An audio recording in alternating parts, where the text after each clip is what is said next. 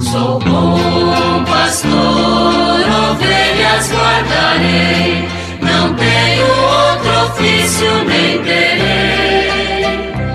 Quantas vidas eu tiver, eu lhes darei.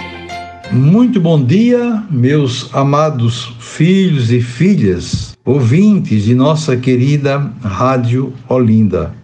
Continuemos hoje com a nossa catequese à luz do Catecismo da Igreja Católica, tratando na terceira parte da vida em Cristo e no capítulo terceiro, a salvação de Deus, a lei e a graça. E nós vamos hoje concluir o nono mandamento da lei de Deus, que nos ensina a não desejar a mulher do próximo, conforme está em Êxodo 20:17, cujo texto completo nos ensina o seguinte: Não cobiçarás a casa do teu próximo, não desejarás sua mulher, nem seu servo, nem sua serva, nem seu boi, nem seu jumento, nem coisa alguma que pertença a teu próximo. Hoje vamos apresentar, resumidamente, as conclusões de tudo aquilo que nós estudamos neste nono mandamento da lei de Deus. Então, são poucos pontos aqui lembrados e vale a pena a nossa atenção para que possamos de fato recordar tudo aquilo que nós falamos nesse estudo. Primeiro, todo aquele que olha para uma mulher com desejo libidinoso já cometeu adultério com ela em seu coração.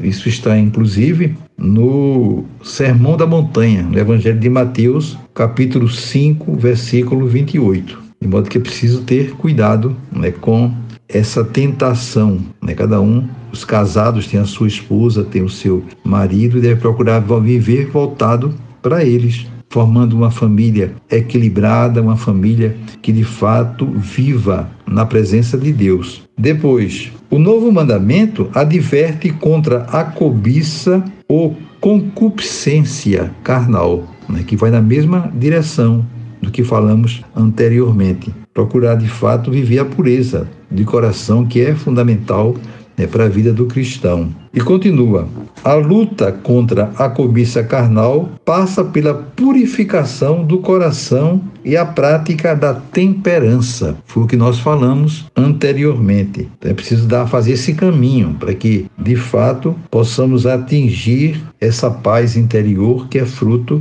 né, da boa vontade do nosso coração para que realmente possamos viver no temor de Deus. A pureza do coração nos permitirá ver a Deus e nos permite, desde já, ver todas as coisas segundo Deus. Então é pela pureza do coração que nós vemos a Deus. Não vemos a olho nu, mas vemos a partir do coração, dos nossos sentimentos. Sentimos a sua presença no meio de nós, como ele próprio garante. Jesus Cristo entre nós nos falou claramente que onde dois ou três estão reunidos em seu nome, ele está no meio. Tudo aquilo que nós fazemos ao menor dos irmãos é a ele que o fazemos. Mas tudo isso mostra que o Cristo né, e o Pai, eles desejam estar realmente muito próximos de nós. Para isso recebemos a graça do Espírito Santo, a terceira pessoa da Santíssima Trindade, que vai nos ajudar a caminharmos nessa direção.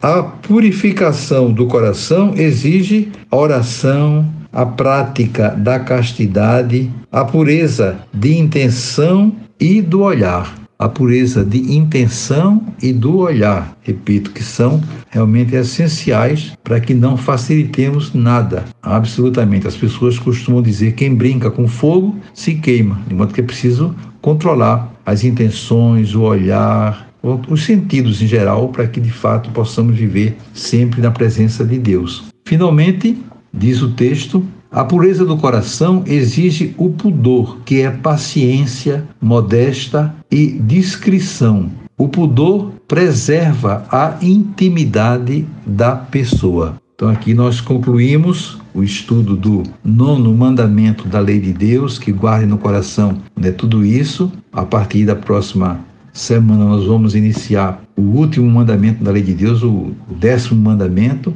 e desejo a vocês todos que estão sintonizados conosco um dia muito feliz, um final de semana maravilhoso e com a graça de Deus, segunda-feira estaremos juntos Invoco sobre vocês, todos e todas, as bênçãos do Pai, do Filho e do Espírito Santo.